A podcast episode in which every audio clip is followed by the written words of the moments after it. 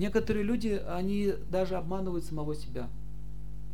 Правда находится в его собственном сердце, он обманывает себя. Я хорош, но, но сверхдуша в сердце, у нас в сердце находится сверхдуша. Интуиция, совесть – это голос Всевышнего. И он тебе говорит, такой назойливый голос, ты не прав. Я прав. Нет, ты не прав. Смотрите, что же такое совесть? Некий навязчивый голос все время капает мне на мозги. Кто страдал от совести? Я страдал. У меня был такой. Он мучает тебя изнутри, говорит, ну смотри, вот смотри, вот ты неправильно же поступил. Причем это не то, что голос, это некая мысль, но она точно не ваша. Вот йоги, они научились контактировать с, эти, с, с этой сверхдушой. Они могут общаться с ним, как мы сейчас с вами. Получать информацию прямо оттуда. Именно сверхдуша подсказывает ученым, э, как сделать то или иное открытие. Помните, мы смотрели про сны? Когда эту швейную иголку изобрели. Сказали, не, не изобретешь, эти каннибалы тебя убьют. И показали, как она устроена. Вот эти вещи сны делает сверхдуша. Они все думают, что же это такое? В мозге ковыряются. А это идет оттуда, изнутри. Вещи сон. А он вам подсказывает, что будет с тобой дальше. Да, совесть это и есть сверхдуша. Интуиция это тоже она. Она находится вот здесь, прямо в сердце. Именно она нас крутит по ночам, чтобы мы не описались. Подъем, просыпайся, иди в туалет.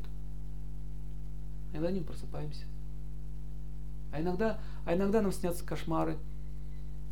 И, и, допустим, когда уже невозможно терпеть, мы просыпаемся, то он нас будет, чтобы мы дальше не страдали. То есть э, йоги, они учатся контактировать с этой сферой души. В этом заключается практика медитации. Войти во внутренний мир. Сейчас мы живем внешним миром, а не, а не, а не внутренним. Поэтому наши чувства, они очень разболтаны. Итак, человек, который не дружит со сверхдушой, он не в состоянии понять, что, что хорошо, что плохо. Однажды у меня такой случай был, это было в детстве. Одному мальчику привезли за границей машинку, такую с закрывающимися дверками. Ну, такая кама у меня вспыхнула к этой машинке. Так мне захотелось ее взять, и я спланировал коварный план. Когда все спали, был тихий час, я притворился, что я сплю. Я даже так еще просил только не уснуть, только не уснуть, только не уснуть. Очень хотелось эту машинку. Я встал тихонечко и стал приближаться к этому шкафчику, где лежала эта машинка.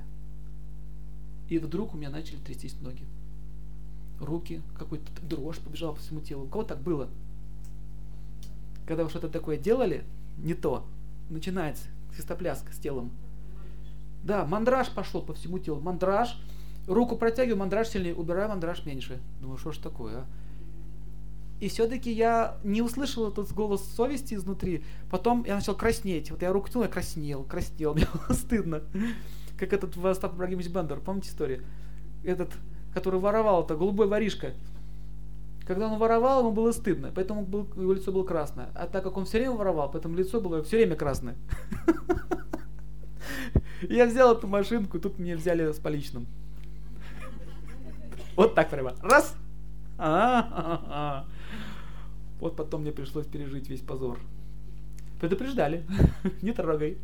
А у кого было ощущение, вот просто войдите в комнату, где никого нет, разденьтесь наголо, и походите голый по квартире. И вы почувствуете ощущение, что на вас кто-то смотрит. У кого так было? Такое ощущение, что я не один. Это означает, что сверхдуша, она прямо в сердце на тебя смотрит. Говорит, что ты творишь-то? Ты что, обезьяна? Ну-ка, оденься.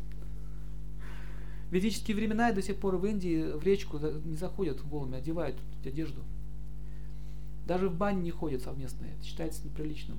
Показывать свое тело друг другу. Таким образом, сфердуша, э, она, она дает тебе сигналы, что правильно делать, а что неправильно делать. Но, э, стыд. Что такое стыд?